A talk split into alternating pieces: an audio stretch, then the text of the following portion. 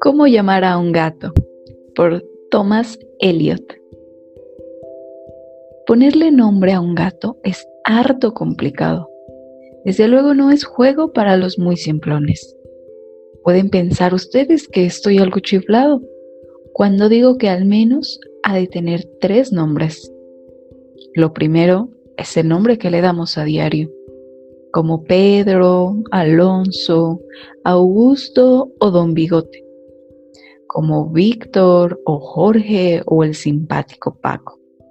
Todos ellos son nombres bastante razonables.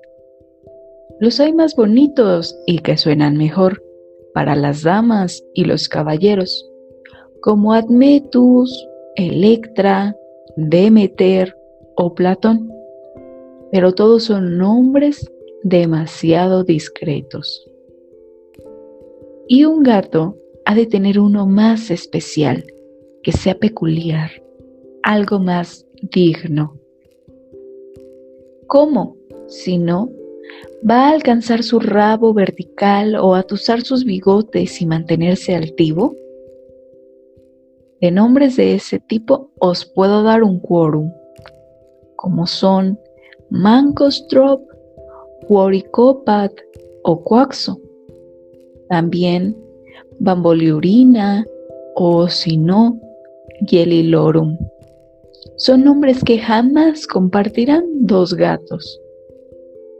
Pero a pesar de todo, nos queda un nombre más. Y ese es el que tú nunca podrás adivinar. El nombre que los hombres jamás encontrarán.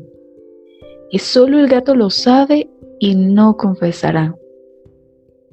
Si un gato ves en meditación, que el motivo nunca te asombre.